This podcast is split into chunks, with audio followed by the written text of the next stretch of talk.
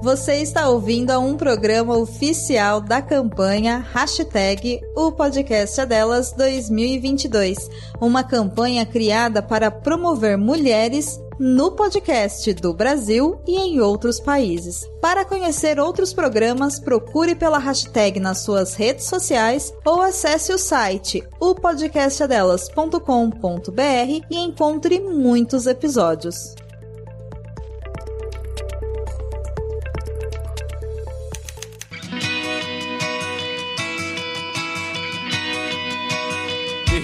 Na Estante, o seu podcast de adaptações literárias do site Leitor Cabuloso.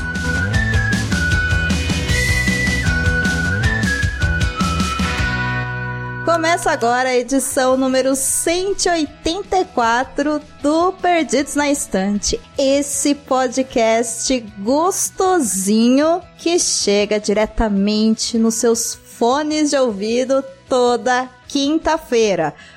Com exceção do episódio 182, que eu confundi o dia da semana e publiquei um dia antes. Então, às vezes, chega antes para quem assina o feed e tá tudo bem. É sobre isso e está tudo bem.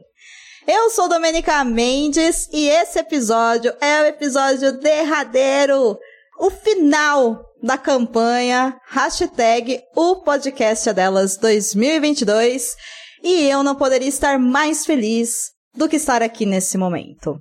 E eu sou a Amanda e eu estou aqui de novo com vocês para a gente encerrar essa campanha do mês de março. Amanda, tiveram cinco semanas esse março, Amanda.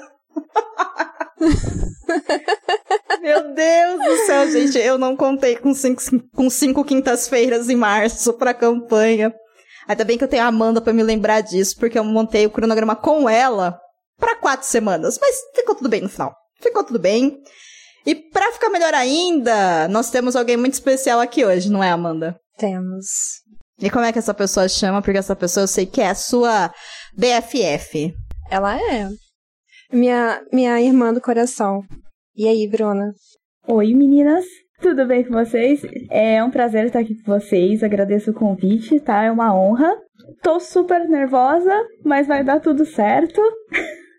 Bruna, faz assim, ó. Já que você tá muito nervosa, você faz assim, ó. Você senta aqui nessa poltrona gostosinha, que é da convidada de honra. Escolhe aqui, ó, sua bebidinha favorita, se é um café, um chá, se é quente, se é gelado, se é um refri, se é água, se é suco. Pega o que você quiser e relaxa, porque aqui é um ambiente seguro para você estar entre amigas, para outras pessoas que ouvem a gente porque gostam da gente. É um ambiente muito seguro, muito tranquilo. Você vai gostar dessa viagem. Não, tenho certeza que eu vou gostar. Já tô super feliz de estar aqui. Ai, que coisa boa! Seja muito bem-vinda. Ouvinte, você não conhece a voz da Bruna porque essa é a primeira vez que a Bruna tá gravando com a gente. E você sabe que isso tem tudo a ver com Perdidos na Estante, isso tem tudo a ver com a hashtag o podcast é delas 2022 também.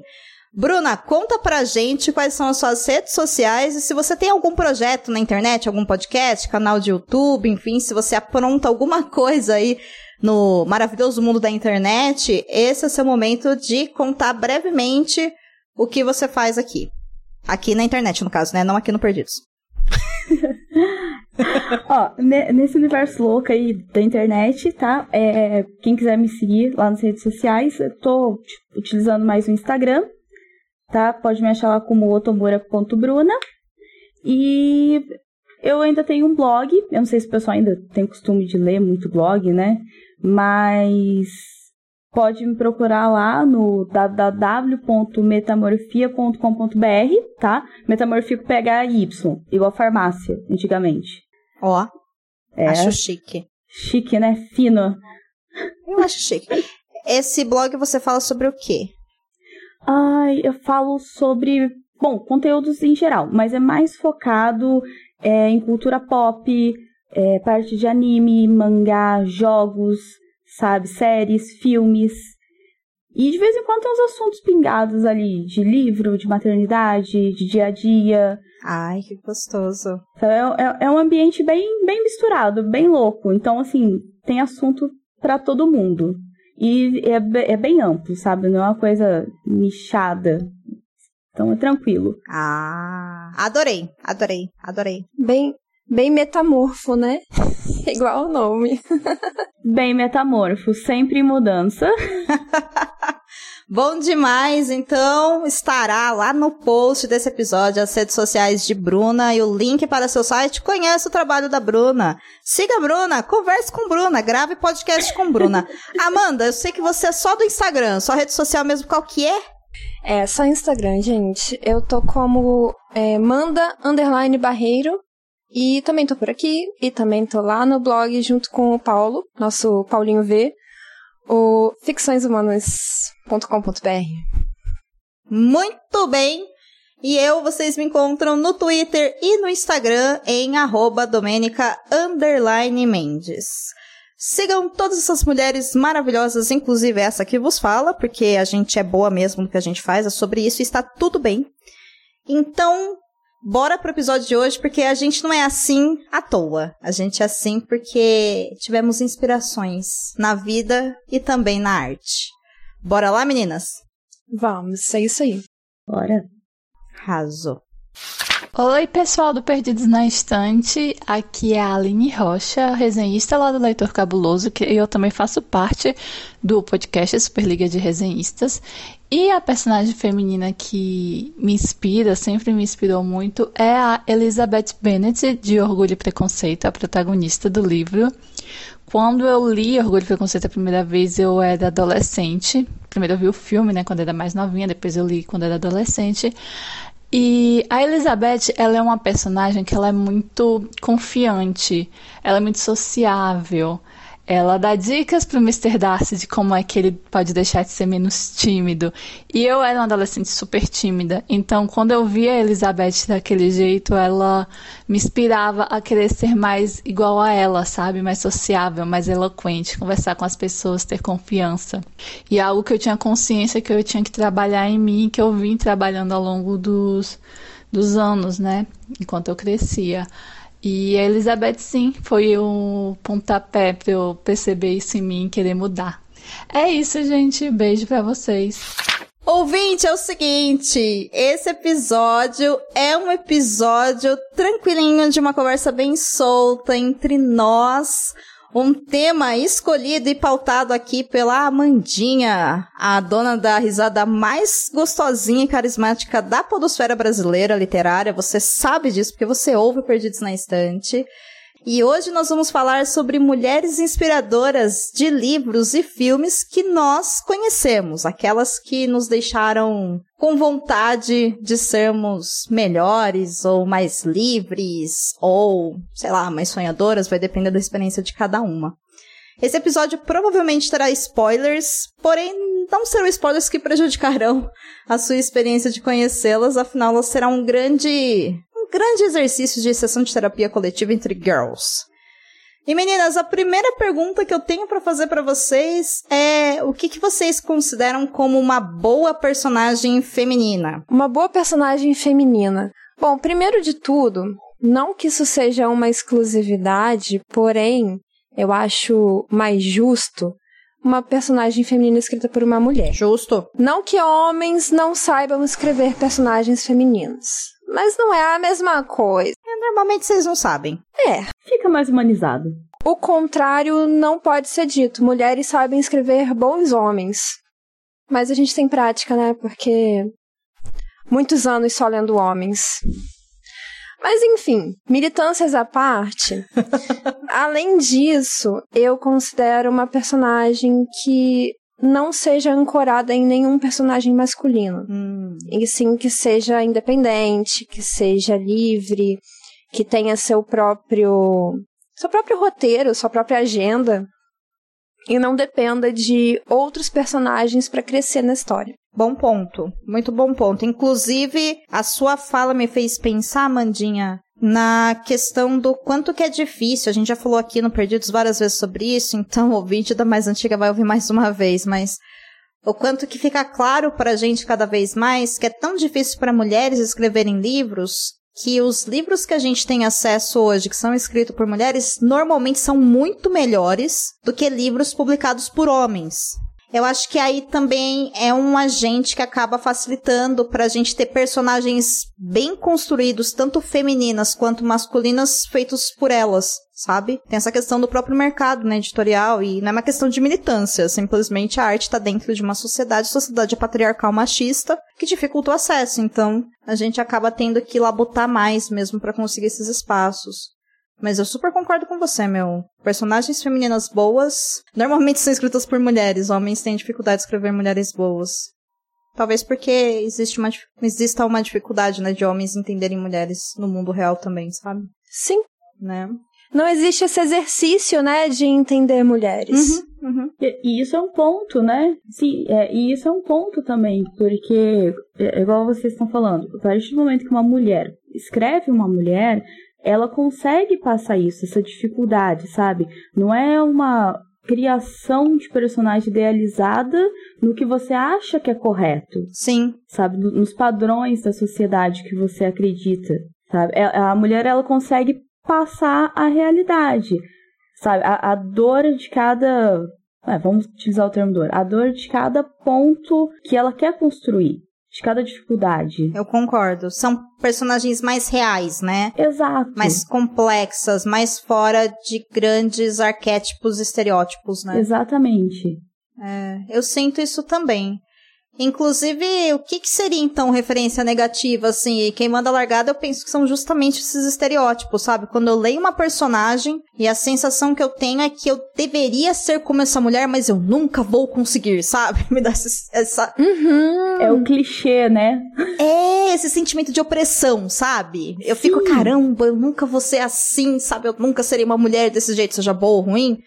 Aí fico, puxa vida, e eu acho que não são referências boas por causa dessa questão do arquétipo e estereótipo que eu disse há pouco. E para vocês, como é que isso funciona? É, eu acho que, que o clichê, é igual eu falei, dessa visão social, para mim, ela mata qualquer personagem feminina. Sabe? Porque, tipo assim, às vezes a gente pega até com uma personagem feminina ok, é, com características bacanas, personalidade e tal, mas ela é estereotipada, por exemplo, naquela personagem sexy. Uhum. Entendeu? Ó, eu, eu, vou citar aqui, é de jogo, é de filme, tá? Mas a gente tem, por exemplo, a Lara Croft. Sim. Que até anos atrás, quando, né, assim, os gráficos eram triangulares, né? era a maior sex symbol que tinha. E, tipo assim, todo mundo só via Lara Croft como sex symbol. Não como. Angelina Jolie. É, mas não como. A, como não como a arqueóloga que ela era, sabe, assim, destemida, brava, capacitada, entendeu? E eu acho que isso estraga um personagem. Isso afasta nós, mulheres, de, de querer ser como aquele personagem também, sabe? Porque é, é igual a Dô falou, a gente ficou olhando e falou assim, mas caramba, eu nunca vou ser como ela. Eu não consigo ser como ela. Uhum. É, essa idealização é um problema. E até esse, esse fanservice, né? De ter que mostrar uma mulher que está ali na história só para agradar algum homem. Ou alguns homens, no caso do público masculino. Porque tem homens que ficam numa bolha de, de certos nichos da literatura. E esses nichos precisam agradar esses homens com personagens femininas que é, não vão destoar daquilo. Então elas não vão ser entraves, elas não vão ter voz, elas não vão ser obstáculos. Elas vão sempre ser facilitadoras daquela literatura. Sim. E aí entra essa questão da sexualidade, da objetificação, da mulher subserviente. Não precisa nem a gente falar de uma mulher tipo interesse romântico, mas até daquela mãe que é idealizada, ou então da, daquela parceira que, nossa, ela é extremamente fiel e ela nunca vai questionar. Tem até esse ponto também, né? Sim, sim. Que o que rola pelo menos assim, que eu percebo, né, da minha experiência conversando com outras mulheres no decorrer da minha vida, é que chega uma hora que a nossa fichinha vira e a gente consegue entender as opressões que essas personagens representam, sabe? Personagens que são mães, por exemplo, uma coisa que me chamou muita atenção nos podcasts que eu ouvi sobre o filme A Filha Perdida, que inclusive teve um episódio aqui sobre o filme e um outro sobre o livro que a Amanda gravou com uma outra equipe. Vou deixar o link para vocês nas referências. Então, volte algumas casinhas e vejam. Bem como eu também indico aqui o podcast feito por elas, também sobre o filme, e lá é uma análise mesmo de mulheres que são críticas de cinema. E aí uma coisa que eu percebi muito na fala, né, dos dois programas é como que a própria maternidade, né, que é algo realmente que só tá presente no universo feminino, porque ao universo masculino cabe a paternidade, o quanto que o filme e o livro A Filha Perdida acaba causando uma sensação, né, e até um certo desconforto quando a gente consome, porque ele foge do estereótipo de mãe que tem que se sacrificar porque teve um filho, que é um dos outros mitos que a nossa sociedade coloca, né? Se você é uma mulher, você só vai ser completa se você tiver filhos ou se você não tiver. Aí você fala, meu, se é ou se não é, não é a mesma coisa, então o que, que eu faço? Não importa o que você faça sobre isso, você vai ser criticado e vai ter que arcar com a consequência disso. Só que o fato é que a gente esquece que a maternidade é uma parte da vida das mulheres. E uma né? parte difícil. Muito difícil. Muito difícil, cara. É tão difícil que eu falo abertamente há anos que eu não quero ter essa parte na minha vida porque é difícil demais, sabe? E eu tenho consciência que eu seria uma ótima mãe. Mas eu olho e falo, pra ter tudo aquilo de trabalho, eu não quero ter isso de trabalho. E é só isso, sabe? É uma escolha mesmo, né? Que tá além do desejo, sabe? E aí, a gente percebe o quanto que hoje, né, com o avanço dessas pautas, dessas conversas que a gente faz como essa aqui, que são conversas francas, mas que, óbvio, também tem conceitos de teoria feminista e tudo mais, o quanto que é importante a gente trazer à luz essas conversas para desromantizar esse mito da divindade da maternidade, né? A Bruna é mãe, certo? Sim. Sim, mãe de adolescente. Oh, meu Deus do céu, ela é uma sobrevivente? Ela. porque, porque todos nós já fomos adolescentes, eu não sei vocês, mas eu aprontei bastante. Então, eu imagino que, que há, sei lá, 10, 15 anos atrás, essas conversas não eram tão presentes. E eu não sei, como é que era para você, Bruna, ver o retrato dessas mães quando você teve os seus filhos e hoje? Você percebe algum avanço nesse sentido? Cara, é, sim, é, é igual vocês falaram, tem uma coisa que é extremamente romantizada na maternidade, que geralmente fil filmes, séries, essas coisas tentam passar, que não existe, entendeu? Pode parecer até pesado, mas é mais ou menos padecer no paraíso, sabe? Uhum. Porque é difícil, é sacrificante, sabe? E eles não costumam retratar isso. Tem um filme que eu assisti um tempo atrás, vocês devem conhecer, até eu já comentei com a Amanda, é o Babadoc. Sim. Ele é muito interessante, porque é a visão da mãe, né, com o filho, e ela tem, ela passa por problemas mentais e ela tenta, mesmo assim, ser uma boa mãe para o filho. E, e, a partir desse momento a sociedade começa a vê-la com olhos ruins. Uhum. Então é como se ela fosse um monstro por causa disso. E essa é a realidade, que às vezes, muitas vezes a gente passa. E os filmes não costumam mostrar, eles costumam mostrar as mulheres como supermães, que vão dar conta de tudo, de trabalhar 12 horas fora de casa, chegar em casa tá linda, arrumada, maravilhosa. Tipo assim, ter paciência todos os dias ali pra para deixar o filho arrumado, para estar tá com o lanche no dia seguinte pronto. A gente sabe que a verdade não é assim. Que nem todos os dias são fáceis. E que nós somos guerreiras, sim, de todos os dias acordar e conseguir fazer aquilo, sabe? Porque, cara, é difícil. É igual você falou, ainda mais sendo mãe de adolescente. Uhum. E o outro estereótipo que eu vejo muito sendo retratado em outros tipos de livros, de filmes, no que trata da maternidade, é que a partir da maternidade, porque também, curiosamente, né, essas personagens mães, eu acho que foi no Feito por Elas que elas trouxeram isso à luz, o quanto toda a história delas dependem necessariamente do filho, sabe? Elas não existem além da maternidade. Então você tem essas mulheres tendo a maternidade como a única coisa útil da vida delas. Sim. Então ou elas são super mães, como você disse, que aí, meu, é impossível né? Não é assim que o mundo funciona. Ou se for um drama, um terror, são mães que são muito ruins para os seus filhos.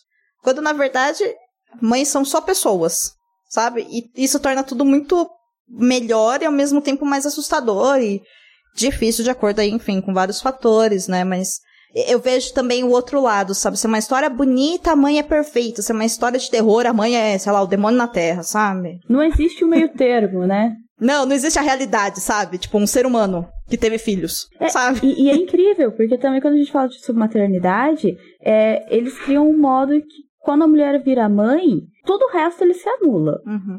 Ela, ela não pode ser profissional, ela não pode ser esposa. Aí é engraçado que quando ela é esposa, namorada, seja como for, como mulher, ela, tipo, cara, ela tem que ter filho e continuar sendo sex symbol, Sim, sabe? Eles esquecem que são pessoas reais. sim. Do mesmo modo que o tempo age sobre a gente, a maternidade também age, entendeu? E eu acho isso faz falta. São poucas obras que a gente vê isso acontecendo. Sim. Nossa, que frase forte essa que você falou. Que lindo. Que lindo. É isso mesmo. Inclusive, vou deixar aqui de referência para quem quiser um episódio só sobre mães na literatura, lá no começo do Perdidos na Estante, quando tudo era mato e a gente fazia as coisas muito pior do que a gente faz hoje. a gente gravou um episódio só sobre mães na literatura.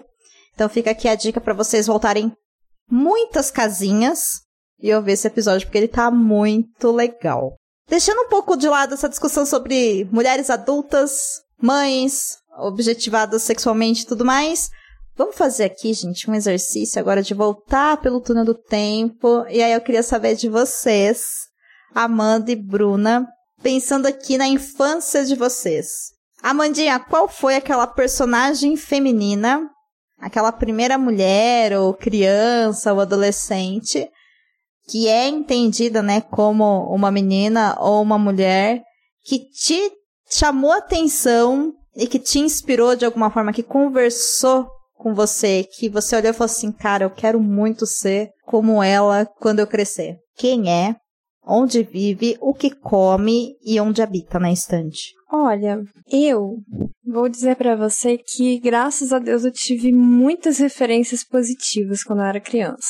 Ai, que legal. Eu tive muitas. Eu li mui- muita coisa, eu já gostava de ler desde pequena. E eu vi muita coisa também que me inspirou. Mas eu escolhi aqui uma mais incomum porque foi, acho que, um dos primeiros livros que eu li, assim, um- um livro mais de adolescente, digamos assim. E me tirou um pouco uma visão clichê que existe sobre esse tipo de mulheres. Que no caso foi a Princesa Mia, do Diário da Princesa. Olha! É, porque assim, como quase todas as meninas da minha geração, eu cresci vendo filmes da Disney. Aham. Aquelas princesas que eram mulheres perfeitas, lindas, delicadas, doces e tudo mais.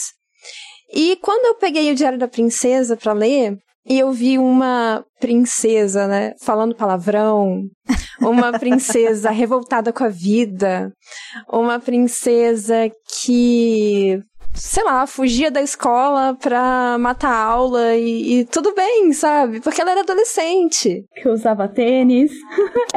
Que usava All Star, né? Que usava All-Star e usava coturno. É. Eu passei muitos anos da minha vida usando coturno por causa dela.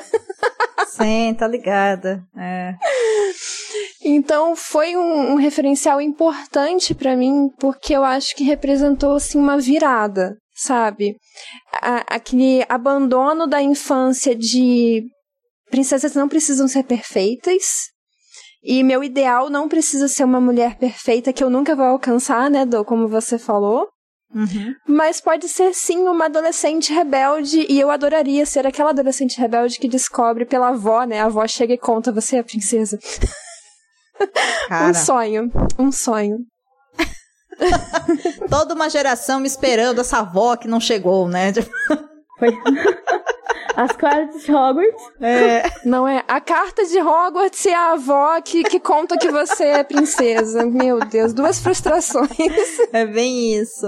Mas foi ela, foi ela. Princesa Mia, um grande referencial pra mim. Você lê os livros também? Sim, São bons? Sim. Eu li até o quinto. Depois eu acho que eu cresci além da idade pra ler e comecei a achar meio bobo. Tá. Mas eu gostava bastante quando eu era adolescente. Eu gostava muito. Ai, que legal, que legal. Eu só conheço o, o Diário da Princesa. É esse o nome da obra, né? Isso, é o primeiro. Eu só conheço o Diário da Princesa a partir das adaptações. Diane Hathaway. Eu assisti o primeiro filme, eu adorava, adorava, adorava. Acho um filme divertidíssimo e um filme que eu preciso reassistir agora adulta para saber se ele envelheceu bem. Mas eu lembro que o segundo não me fez, sabe, assim, pegar o, o gosto, assim, tanto que depois acabou nem sendo, né, mais adaptado. Mas eu lembro que o primeiro era muito divertido de assistir. Era muito gostosinho. É que o, o, segundo, na verdade, não tem nada a ver com a história. O é segundo não tá nem no né? livro. É, eles simplesmente, sei lá, enfiaram alguma outra história ali. Sim. Sabe? É. Porque o segundo livro não tem nada a ver com aquilo. Se chama capitalismo, amiga. É, então. Mas em defesa da segunda, do segundo filme, tem uma parte que eu acho muito legal, que é quando ela decide falar assim, eu não vou casar, eu não preciso casar pra, pra ser rainha, e é isso mesmo. Isso eu acho que ela foi épica no segundo filme. Pra é, mim é o ponto tá, que salva. Tá. É, realmente, né, acaba... De novo, né? Toda uma geração de mulheres que queriam ser princesa e falar que ia ser rainha sem casar, sabe? Todo. é, é justo, é. Justíssimo. Mais justo que. Bom, chega de militância, descanso militante, é isso aí. É, calma, calma. Vamos, vamos acalmar, vamos é, acalmar. Calma aí, segura aí, segura aí. e você, Bruna, qual que é a sua personagem da infância e a sua queridinha, a sua melhor amiga que você olhou e falou, meu Deus do céu, você é essa mulher quando eu crescer? Só que ela é só ficcional, então é você eu mesma. a minha personagem vem direto dos mangás e dos animes, tá? Que teve adaptação que é a Sailor Júpiter, hum. Sailor Moon, tá? Não é a Sailor mais queridinha de todo mundo. Quando ela entrou na história, ela foi introduzida na história. Até então, todas as outras Sailors eram mais assim, acanhadinhas, mais menininhas, sabe? Assim, românticazinhas. O padrãozinho, vamos dizer assim. E a Júpiter, não.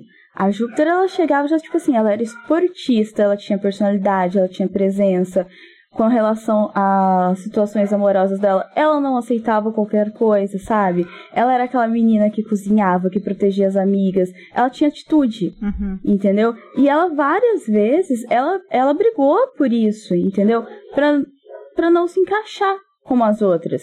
E ela não se importava de ser assim. E eu olhava ela e falava assim, caramba, falei, ela, ela, é diferente. Ela não, vai, ela não tá de salto alto, sabe? Ela briga bem, por exemplo, porque ela pratica esporte. Entendeu? Ela era diferenciada. E eu olhava aquilo e falava assim, é, é, é muito legal, sabe? Ela era inteligente. E ela não se importava de não se encaixar naqueles padrões da época. E, assim, levando em consideração a obra também, que é uma obra antiga, né? Ainda mais pra anime que sempre tem bastante fanservice, uhum. sabe? Eu acho que ela era uma personagem bacana, que me inspirou muito, assim, a querer ser uma mulher mais forte. A não querer estar nos padrões e aceitar isso como tudo bem. Porque se as pessoas que gostam de mim de verdade vão aceitar, por que, que eu não vou aceitar e vou querer ser assim? Entendeu? E no caso dela, assim, como ela era uma obra adolescente, ela, no caso dela, eram as amigas dela. Entendeu? Então, se todas aceitavam ela desse jeito, por que não? Poxa, faz muito sentido. Vou aqui assumir publicamente um, uma questão, mas que é uma questão que. É isso, gente. Vou morrer assim. Eu nunca assisti Sailor Moon. Ai, tô. Como assim? É, gente, eu sei. É Ai, isso. Abafa, passa. Passa pro próximo, vai. Passa pro próximo. Vou ter... tá é tudo é sobre bem. isso tá tudo bem, mas assim, é, é... Tá tudo bem. Ainda dá tempo. Ai, amiga, não vou assistir. Não dá. tudo bem. assim, trabalho em aceitação, é isso. mas ouvindo você falar, eu tinha inicialmente pensado na Elwin, de Senhor dos Anéis, que para mim ela é uma personagem que sempre me chamou muita atenção por vários motivos, mas o que me chamava atenção é que ela quebra aquele estereótipo da mulher que tem que ser sempre a princesa e não sei o que, tem que seguir as regras, e no final das contas ela é uma, um puta do mulherão da porra, né? E ela que resolve muita coisa ali, acabando a surpreender todo mundo. E uma coisa que eu sempre gostei muito assim da Elwin é que naquele arco, né, que ela acaba se apaixonando pelo Aragorn, ela lida muito bem com o fato de Aragorn não se apaixonar por ela, sabe? E aquilo sempre me chamou muita atenção porque normalmente quando a gente tem uma mulher que se destaca e se apaixona por um herói, né, ou por um grande guerreiro, alguma coisa assim, ela acaba meio que chamando a atenção dele ao ponto, né, dele ficar com ela. E, e ali não acontece isso e ela acaba depois seguindo a vida dela e, e tal. E, e, essa maturidade dela emocional foi uma coisa que se destacou muito. Então ela sempre foi muito bem vista, assim, aos meus olhos. Mas enquanto a Bruna tava falando, eu fiquei pensando, falei, caramba, né? Mas a Eowyn, ela veio para mim quando eu já era uma pré-adolescente ali, eu acho. Porque o filme é de 99, se eu não me engano, né? O primeiro Senhor dos Anéis. Então o segundo acho que é de 2000, 2000. Eu já era uma pré-adolescente. E aí, quando ela começou a falar de anime, na hora, meu, minha cabeça puxou Sakura Card Captors. Sabe? Na hora, assim. Aí, sem zoeira, eu tava aqui, ela tava falando, eu tava, assim, me imaginando com a roupa da Sakura segurando uma chave. Sabe? né? E a, a Sakura, ela é uma personagem que, pensando em adaptações, ela me chamava muita atenção. Tanto porque ela é fofinha, ela é alegre, né? Ela tem o quero, gente. Assim, o trauma da minha vida não é a carta de Hogwarts. Ou a minha avó não falar que eu sou uma princesa. Eu sempre soube que eu não era. Mas eu queria tanto um quero. Sabe, eu queria tanto um quero que falasse comigo, cara. Ele era amarelo, bonitinho, virava um leão gigante, sabe? Tipo, a melhor coisa do mundo. E eu gostava muito da relação que a Sakura tinha, né? Tanto com a família dela, como com a Tomoyo, que sempre me chamou muita atenção. E eu gostava especialmente do quanto ela, numa aleatoriedade, acabou ali, né? Liberando as cartas Chloe e depois ela precisou arcar com as consequências disso e ela não correu, sabe? Ela enfrentou. E, enfim, a história é sobre isso, né? Porque se ela tivesse corrido, não teria Sakura Card Captors. E nem dependia do Choran, né? É. Não. Na verdade, eles, eles atuavam às vezes em dupla, como parceiros, para lidar com alguma coisa mais difícil. Mas não era uma dependência. Não, era uma parceria, Exato. né? Era outra coisa.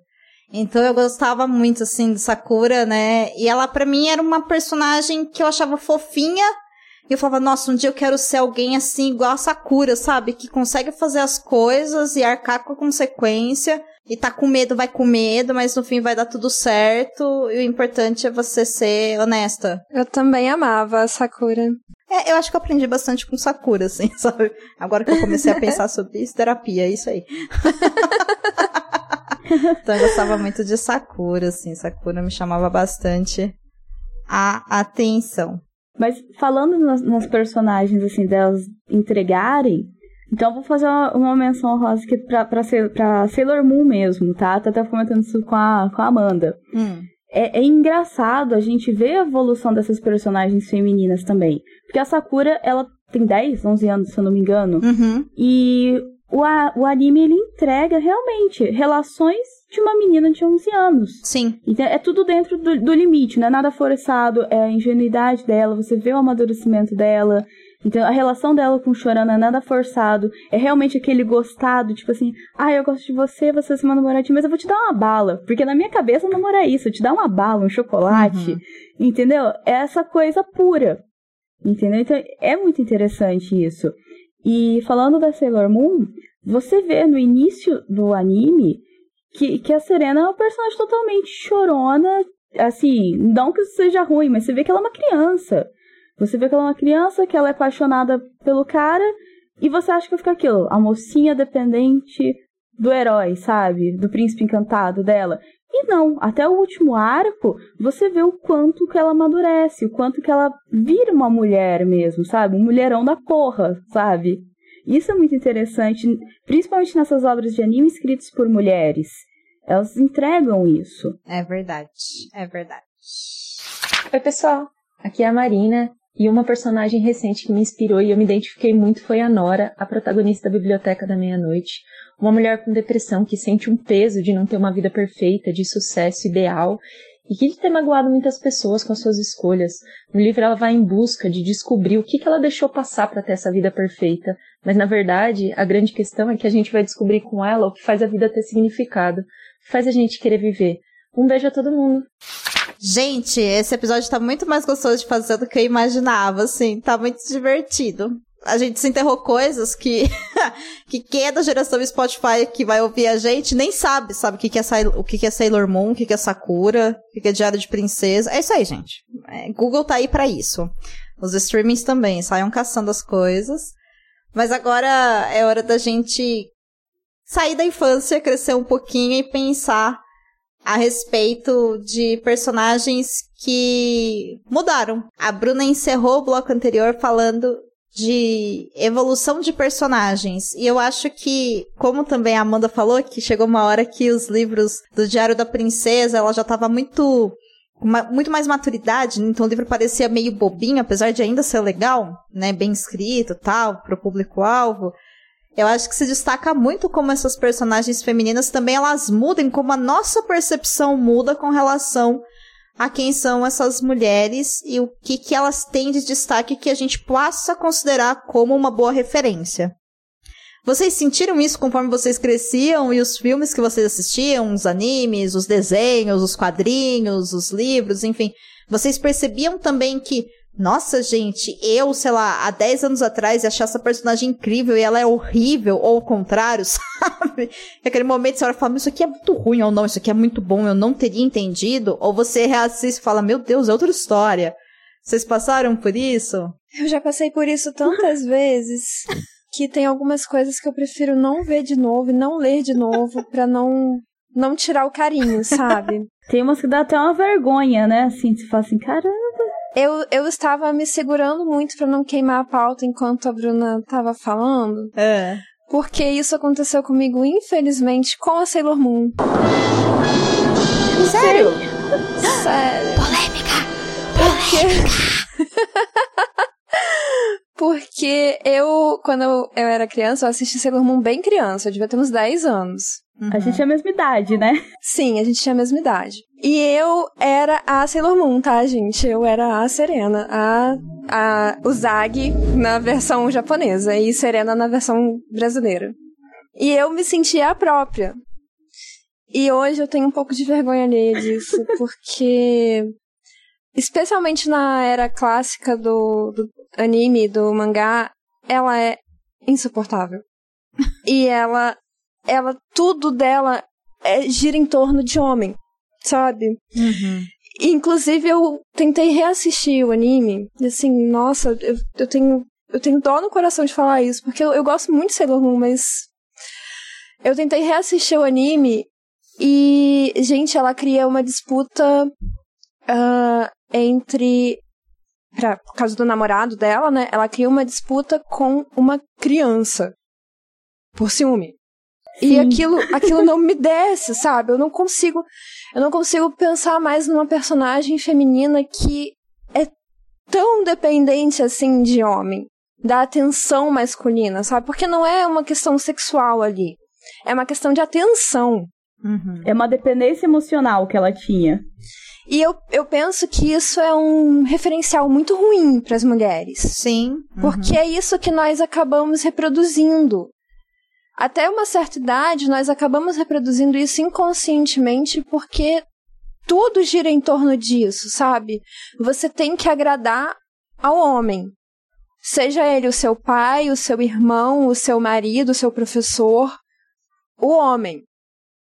E isso me incomoda bastante num, num, num mangá e um anime, né, feito por uma mulher. Sim. Eu sei que ela evolui, tá? Eu sei que ela evolui. Mas até certo ponto é insuportável. É, é chata, ela é chata, né, com relação a isso. Foi o que eu falei, até o final ela, ela amadurece bastante. Mas até esse arco aí, que deve ser a metade ali, cara, é difícil. Quem salva são os personagens secundários. É o mal do protagonista, né? sabe? O protagonista é chato, a gente assiste porque a gente gosta dos amigos, sabe? Mas é interessante, interessante saber. Olha, eu tenho uma personagem que quem me conhece sabe que eu tenho, tinha um carinho. Eu tenho um carinho muito grande por essa personagem. Eu gostei dela durante muito tempo. Eu olhava e falava assim: Meu Deus, ela é incrível, ela é muito forte, que mulherão. E hoje, olhando, eu falo assim: Cara, ela realmente ela era surtada, ela precisava de terapia e ela era extremista, que é a Bellatrix Lestrange do Harry Potter. Sabe? Por um certo momento da minha vida eu achava ela assim, nossa, ela é focada nos objetivos dela, sabe aquela coisa assim. Não, não, ela, ela é exagerada. Entendeu? Ela passa do ponto. Sabe? Então, assim, ela é uma personagem que hoje mesmo gostando dela, tendo um carinho muito grande, sabe aquela cena clássica do fala clássica, eu matei Sirius Black, né?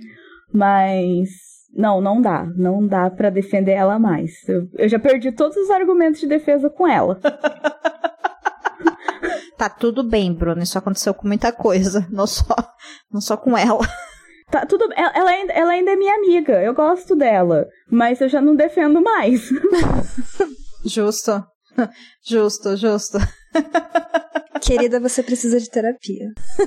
Não é? Pois é, ela não gostou muito quando eu falei isso pra ela. Muito bem. E uma personagem que você olhe e que seja uma boa referência, você tem? Tenho. A minha personagem referência, por incrível que pareça, era uma personagem que eu não gostava.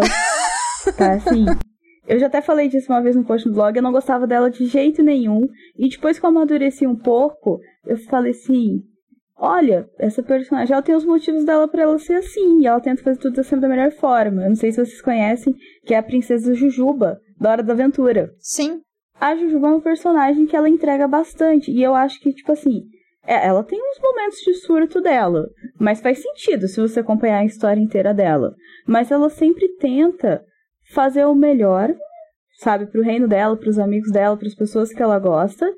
Ela sabe onde ela tem que se sacrificar, ela sabe até onde ela pode doar, e você vê as dores dela por isso, sabe, de ter que abrir mão de certas coisas, até onde que ela pode fazer. Então, assim, ela é uma personagem complexa, ela entrega aquilo que a gente estava falando no começo, de, de não ser o estereótipo perfeito. Porque ela mostra os defeitos dela, as qualidades, ela as fraquezas, sabe? Ela entrega uma personagem real, uma mulher com sentimentos reais. Então a Jujuba para mim hoje é, é uma personagem da ficção que eu acho que é o que mais tem próximo de uma mulher de verdade para mim. Olha, uma personagem que tem um cabelo cor-de-rosa. Uma personagem que tem um cabelo cor-de-rosa e na infância era uma gosma de chiclete. Olha aí. Mas olha só, é porque você nunca viu a Bruna, porque ela já teve o cabelo cor-de-rosa também. Tá tudo explicado agora. tá tudo explicado, tá tudo muito bem. Tudo faz sentido agora. Todos os chakras foram alinhados. Alinhados. Muito legal. Eu nunca tinha pensado na princesa Jujuba dessa forma, Bruna. Muito obrigada. Eu nunca tinha pensado nada desse jeito. Faz muito sentido o que você fala.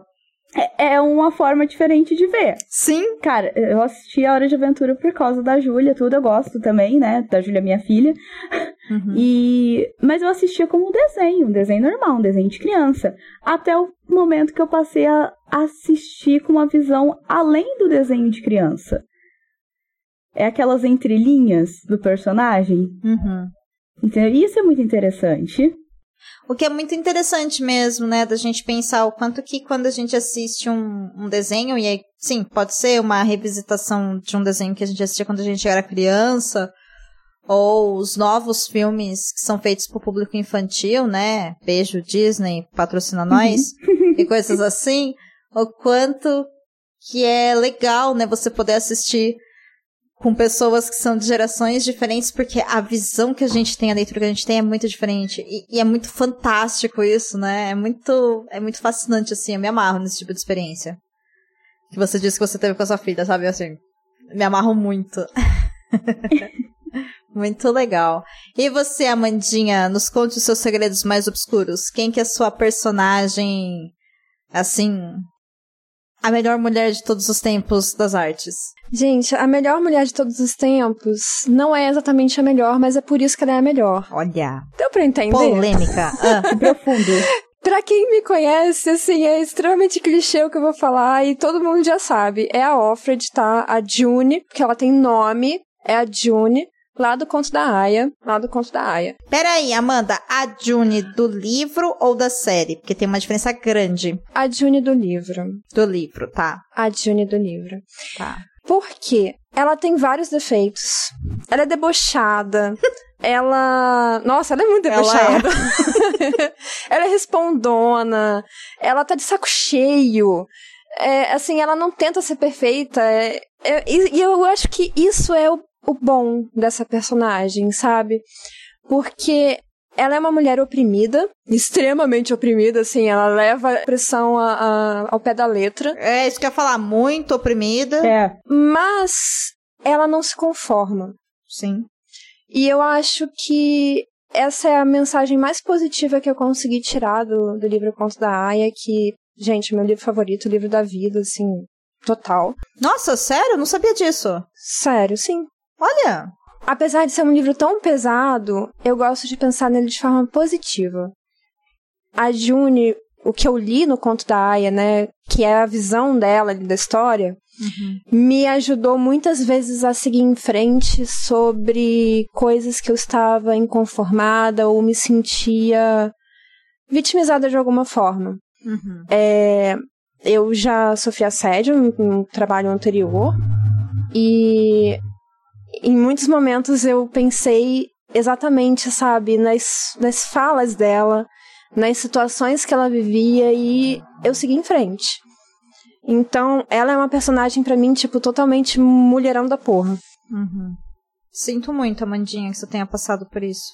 Faz parte de ser mulher, infelizmente, amiga. Nós acabamos passando por coisas terríveis. É, mas não deve ser assim, né? Então. Não deve ser assim. Que ninguém mereceria passar, né? É. E é por isso que nós somos tão fortes, infelizmente, porque nós temos que aprender a ser. Ninguém é forte pela gente. É. Gosto muito dessa sua fala a respeito da June, porque para essa referência, a personagem que veio na cabeça também é uma personagem que é uma mulher bem real, ela é da ficção também, é um livro que foi adaptado para um filme, mas ela é uma personagem que você olha e você fala, cara, poderia ser uma pessoa de verdade, sabe?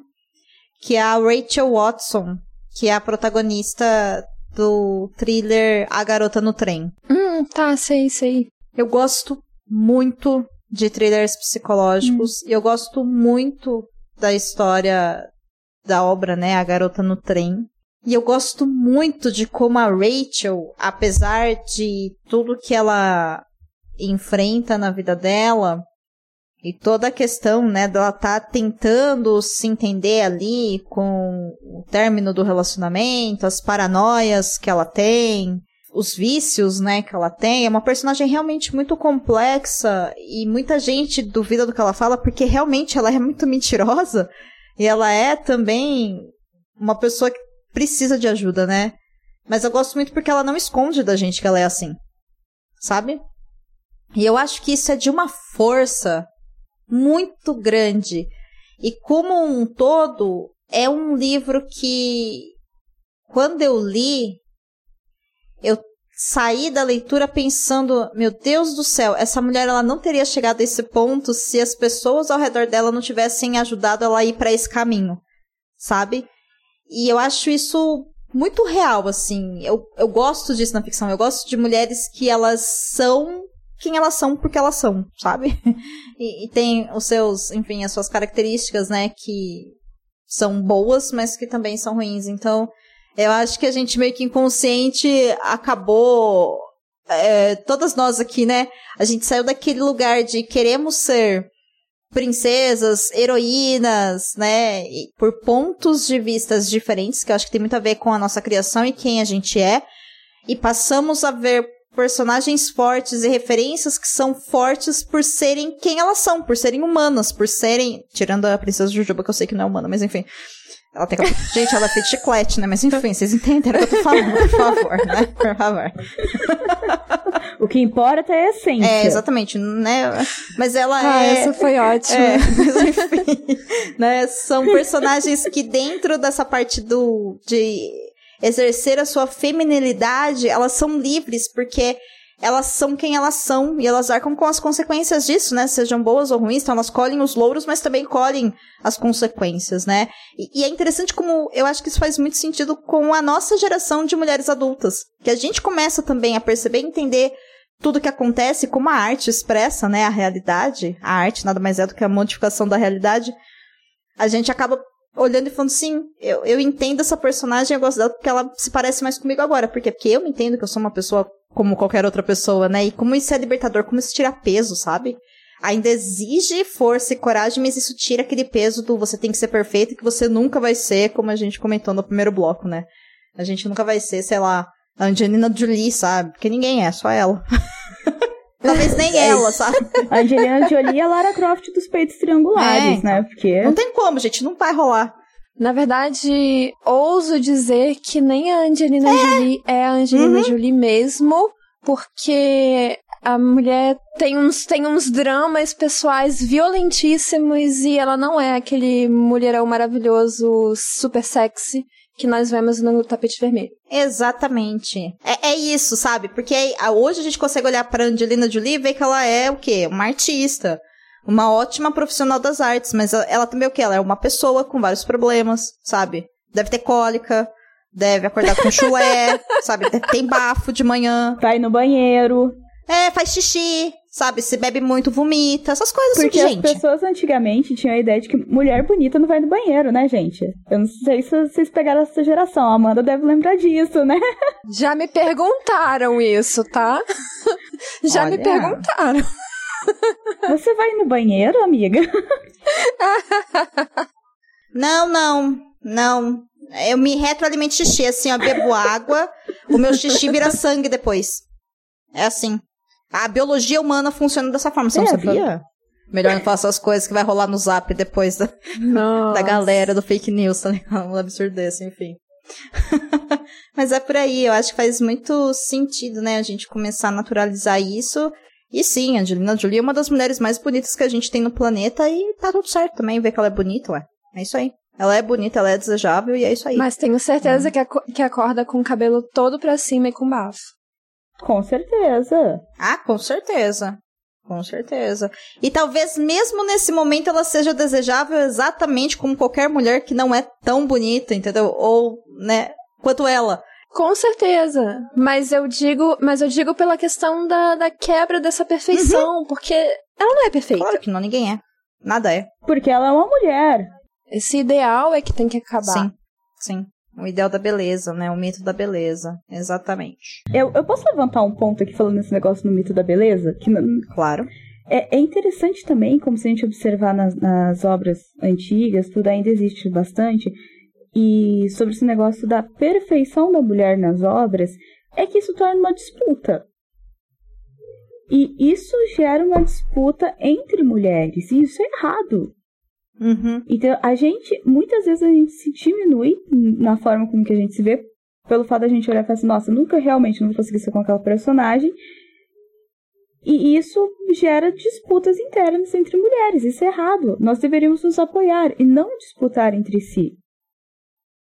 Sim. Entendeu? Tipo assim, não é, não é porque, sei lá, eu tenho cabelo liso, você tem cabelo cacheado, ela tem cabelo curto, que isso faz de mim menos bonita, ou você mais bonita, ou porque você trabalha com som, eu trabalho com imagem, isso me torna menos qualificado, ou você, entendeu? E isso ainda é uma coisa que é presente, por exemplo, nas obras. Essa disputa entre mulheres, por coisas que não deveriam existir. Sim. Infelizmente é um clichê muito explorado, né? Tanto disputa por homem, quanto disputa pra ver quem é mais bonita, quem é mais sexy, quem é. Enfim. É, eu, eu nem levantei a disputa por homem pra não cair e falar que a gente tá, tá militando demais. Isso daí. Não, mas é, mas é verdade. É- É verdade. acontece. É, mas tá, tá interligado, né? Porque também essas personagens, quando elas competem, se ela é mais sexy, tarará, normalmente são personagens heteronormativas. Então, elas. O lance não é você ser mais bonita, o lance é você ser mais desejável do que todo mundo que é desejável pra você ter o cara perfeito, sabe? Volta aquilo que eu tava falando da atenção masculina. Né? Você quer mais atenção masculina que, aquele, que aquela outra mulher. Sim, sim. Eu eu acho que tá tudo muito vinculado.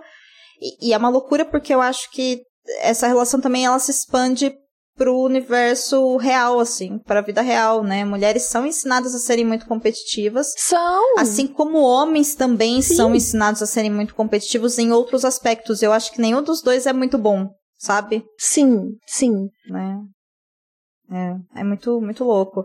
E pensando numa rodada bônus aqui, girls, para a gente encerrar esse episódio, já que vocês puxaram essa questão de competitividade, perfeição, a personagem que eu vou indicar como uma personagem que eu gosto muito e que ela ficou de fora, mas que eu vou citar assim bem rapidinho, ela não é de uma adaptação, tá? Ela é só do mundo do audiovisual. E é uma personagem que eu tenho um carinho enorme. E eu vou tentar defendê-la, embora seja muito difícil.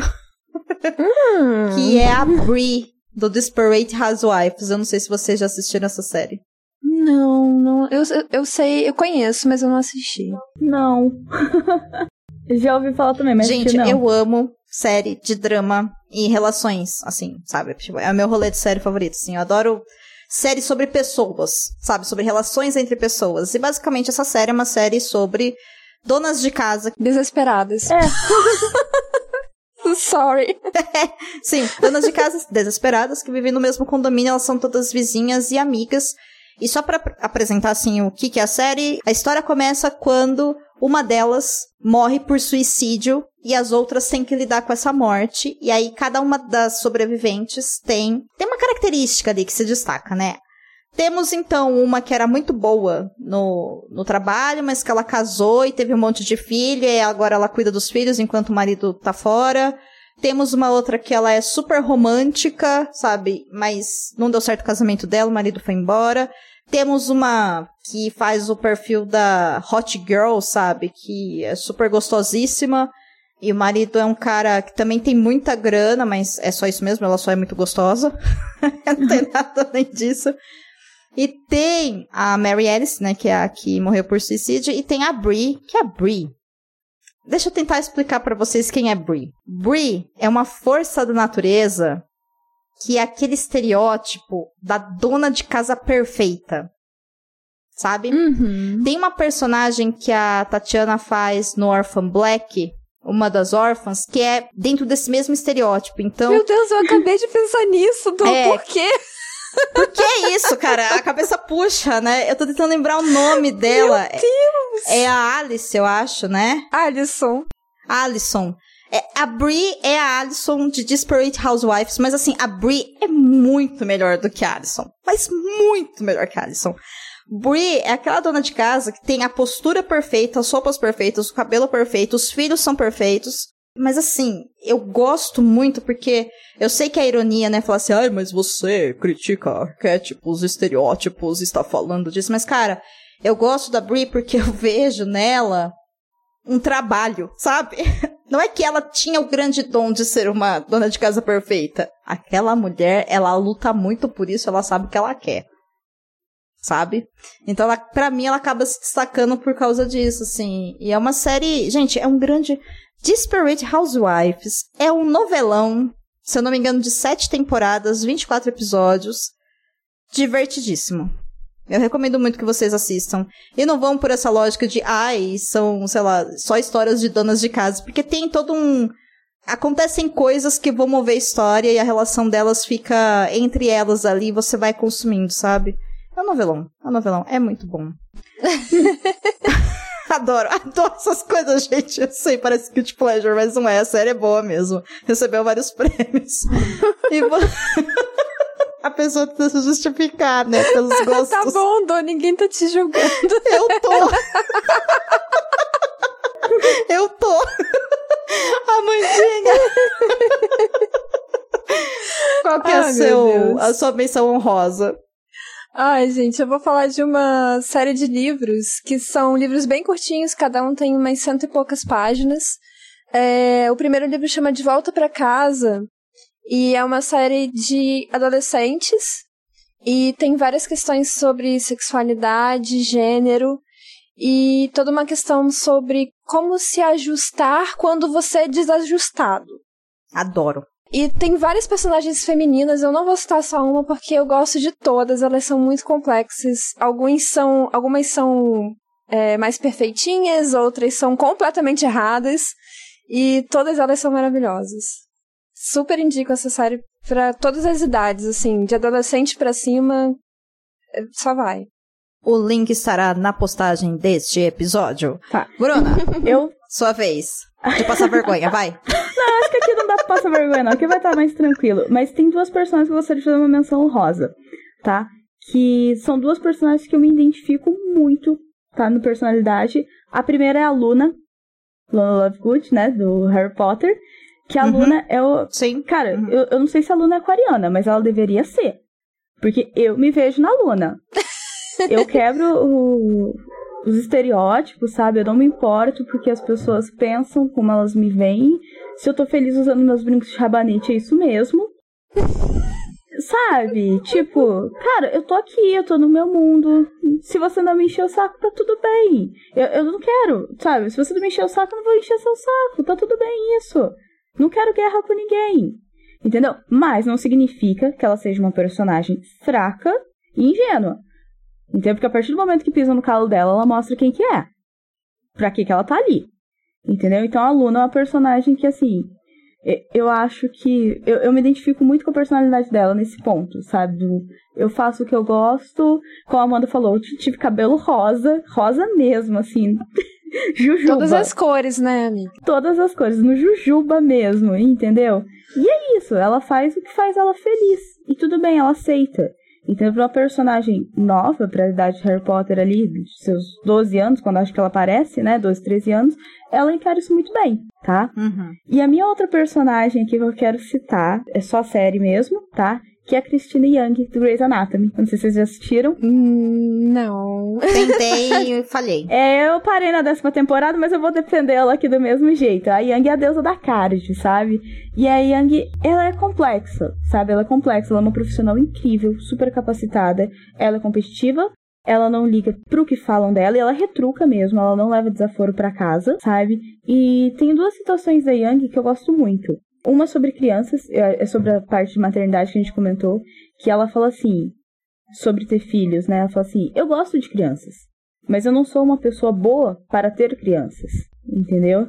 E ela quis dizer que ela respeita as crianças, mas ela não não quer ser mãe. E as pessoas precisam entender isso, sabe? E outra coisa que ela fala também, que uma fala muito icônica dela que eu gosto, é sobre a beleza feminina. Não que a Sandra não seja uma atriz maravilhosa, eu acho ela linda, mas ela vira como Christina Yang e fala assim: dane-se a minha beleza. Se você quiser me elogiar, elogie o meu cérebro. E eu falei assim: meu Deus, que mulher! Quando ela falou isso, eu falei assim: essa mulher é foda demais, sabe? Porque ela, ela sabe que ela é bonita, mas ela sabe que tem outras coisas que pesam nela que vale muito mais a pena, sabe? Então, assim, eu acho que são minhas duas personagens que eu precisava citar porque eu gosto muito delas e eu acho que tem muito da personalidade dos personagens em mim. Então, assim, vale a pena ser citado.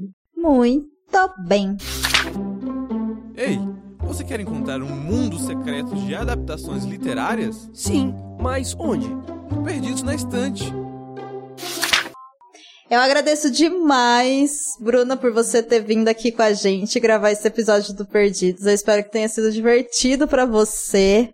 Estou te julgando ainda por três temporadas Supernatural. Eu, eu, nem te conto o restante, então, depois. Depois em off eu te falo o que mais que tem nessas vidas de série aí. Meu Deus do céu, gente. SOS. Help. Mas eu espero que você tenha se divertido junto com a gente. Só relembra, por favor, as suas redes sociais e o link do seu blog. Qual que é mesmo? É, primeiro, deixa eu agradecer aqui, tá? Que foi uma honra estar aqui com vocês. Eu comecei muito nervosa, mas assim, tô super em casa mesmo agora. Agradeço demais o convite. Assim, sem palavras mesmo. Foi maravilhoso. Volte sempre. A casa tá aberta agora. Já sabe o endereço, é só chegar e entrar. Obrigada. Boa. Já sei o endereço e pode deixar. É, para quem quiser me seguir lá no Instagram, então, tá? É o otomora.bruna. E o blog é o Metamorfia, é o www.metamorfia.com.br, metamorfia com PHY, tipo farmácia antigamente. Adoro que tem o slogan, né? Metamorfia igual farmácia, é. como antigamente. Eu espero acessar esse blog e ter isso tipo de capa, tá? Só quero deixar essa ideia. Não tem, Ai, amiga. Poxa vida, tá vendo, gente? Mas eu vou, vou fazer uma edição e colocar uma menção rosa nisso pra você. Por favor, Pode deixar. por favor. Gosto dessas homenagens, assim. quando, eu, quando eu morrer, dizem que passam os melhores momentos da nossa vida na nossa frente, né? Eu quero lembrar de coisas assim, sabe? Meu eu sou uma mulher horror. simples, gente. Eu sou uma mulher de gosto simples. Eu só quero me divertir na vida, é isso aí. E você, Amandinha? Você gostou desse episódio? Eu amei esse episódio, gente. Fomos. Foi um papo super, super amigas, assim. Eu, eu acho que a gente tava precisando de uma coisa mais leve. É, porque, sim, não está fácil, né, gente? Não está fácil. E esses momentos de leveza é que valem a pena, sabe? Então, eu tô super feliz de ter participado aqui com, com a Bruna, com você, Dô. Também tinha muito tempo que a gente não gravava junto. Verdade, verdade. Bom demais, bom demais. Eu fiquei muito feliz de conhecer a Bruna. Obrigada por me apresentá-la. Fiquei muito feliz. E adorei gravar com você também, Amandinha. Feliz de conhecer. Ai, que gostoso! Vamos ser amiga. E... Claro! e Amandinha, suas redes sociais. Aliás, sua rede social, porque a Amandinha é uma pessoa que tem consciência das limitações do tempo de um ser humano, por isso ela só usa Instagram. Qual que é mesmo? é o Manda Underline Barreiro. E também tô por aqui e lá no Ficções Humanas, junto com o Paulinho V. Muito bem. E eu também vou ficando por aqui, gente. Você já sabe, eu sou Domenica Mendes. Foi um prazer estar aqui com vocês nesse episódio. Minhas redes sociais, Domenica Underline Mendes, lá no Twitter e no Instagram. O que você vai encontrar lá? Você vai encontrar eu tomando café, você vai encontrar Farofa e Paçoca, que são dois dos muitos petcasters que gravam na podosfera brasileira. Eles estão aqui me julgando, mas eles estão em silêncio. Mas às vezes eles latem pra mandar um tipo, e aí galera, beleza? A gente que manda tal, coisa assim. Né? Somos herdeiros. Eu falo, para, gente, nem todo mundo é herdeiro, só vocês, né? Essas coisas. Magoa a audiência tal, a gente perde, né? Então, para, se controla. E eu também falo bastante, falando sério aqui, de produção de podcast, de relação com equipe, tudo que tem a ver com o mundo de podcast. Divulgo bastante o trabalho lá dos podcasts que eu edito e que eu participo. Então, eu espero que você se sinta confortável de ver bastante meme e coisas fofas e também papos sobre essa mídia que eu tanto amo lá no meu Twitter e no meu Instagram. Inclusive, para quem tá ouvindo que quer aprender a fazer podcast ou quer melhorar o seu podcast, fica o convite para conhecer o podcast Estúdio 31, que é o meu podcast onde vocês vão conhecer uma outra Domênica, que é a Domênica séria, que é a Domênica que trabalha com podcast, onde eu ensino as pessoas a fazerem podcast, a melhorar o seu podcast. Também são conversas muito leves, bastante didáticas, mas não tem esse monte de groselha que a gente fala aqui, porque aqui é o espaço da groselha. E tá tudo bem também. É sobre isso, está tudo bem, é para isso que eu faço podcast. No mais, ouvinte, muito obrigada pelo seu download, pelo seu play. Esteja você ouvindo por onde estiver, saiba que é por você que a gente grava esse podcast, é por você que a gente faz isso daqui. É um prazer estar há tanto tempo com Perdidos na Estante no ar. Já é a nossa edição número 184, tirando alguns episódios que a gente lançou, como Cabulosos em Quarentena, lá no início da pandemia em 2020. Então, eu acho que se a gente contar mesmo, a gente já passou de 200 episódios. E é muito bom estar aqui com vocês. Eu tenho muito orgulho desse projeto. Vamos tocar a vida. Fique bem, fique em segurança. Se você não se vacinou, por favor, vá se vacinar. Independente do que o governador do seu estado estiver dizendo, por favor, usa máscara. E avalie a gente. Mudança de assunto rápido. Avalie a gente na sua plataforma de podcast favorita. Mesmo se for lá no Spotify, dá para você acessar lá e deixar até cinco estrelinhas para esse episódio e todos os outros episódios, também no Apple Connect Podcast, entre outros agregadores e tocadores de podcast. Avalie a gente, deixe um comentário, siga a gente nas redes sociais e até semana que vem, né, Amanda? Até semana que vem. Bruna, volte sempre. Um beijo. Beijo. Arrasou. Contribua para novos episódios do Perdidos na Estante em catarse.me barra leitor underline cabuloso ou no PicPay. Se você é das redes sociais, nos encontre em twitter.com barra perdidosestante e instagram.com barra perdidosnaestante pode. Você acaba de ouvir o podcast Perdidos na Estante. Apresentação: Amanda Barreiro, Domênica Mendes e Bruno Tomura. Depoimentos: Marina Kondratovic e Aline Rocha. Pauta: Amanda Barreiro. Edição: Hamilton Cabuna. Esse episódio é mais um oferecimento das pessoas que nos apoiam todos os meses. A cada um de vocês, todo o nosso carinho, amor, amizade, agradecimento eterno. Mas aquele agradecimento especial vai para alguns de vocês que nos permitiram dizer os seus nomes. Então, muito obrigada a você, a Aline Bergamo, a Silva Lima Filho, Caio Amaro, Carolina Soares Mendes, Carol Vidal, Cláudia Rodrigues, Clécius Alexandre Duran, Daiane Silva Souza, Deise Cristina, Fernanda Cortez, Igor Bajo, Lucas Roberto, Lu Bento, Luciana Terra das Neves Neto, Luiz Henrique Soares, Marina Kondratovic, Marina Jardim, Melissa de Sá, Nilda, Priscila Rúbia, Ricardo Brunoro e Rodrigo Leite. O Perdidos na Estante volta semana que vem. Se você puder contribuir, não se esqueça de apoiar a gente no Catarse ou no PicPay. Compartilhe esse episódio também para fazer esse podcast chegar a mais pessoas. O compartilhamento, gente, é de graça. Fique bem por aí, um beijo.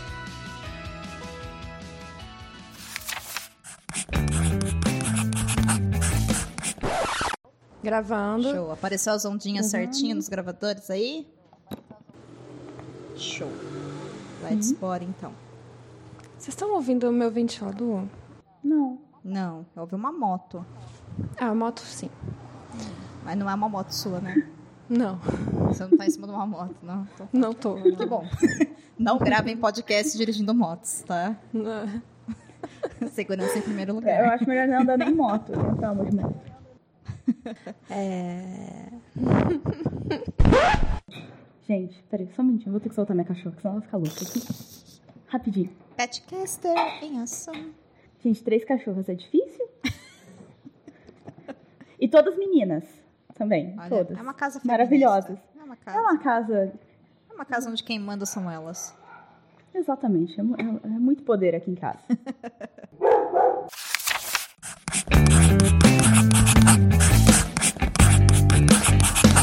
Esse podcast faz parte do site Leitor Cabuloso.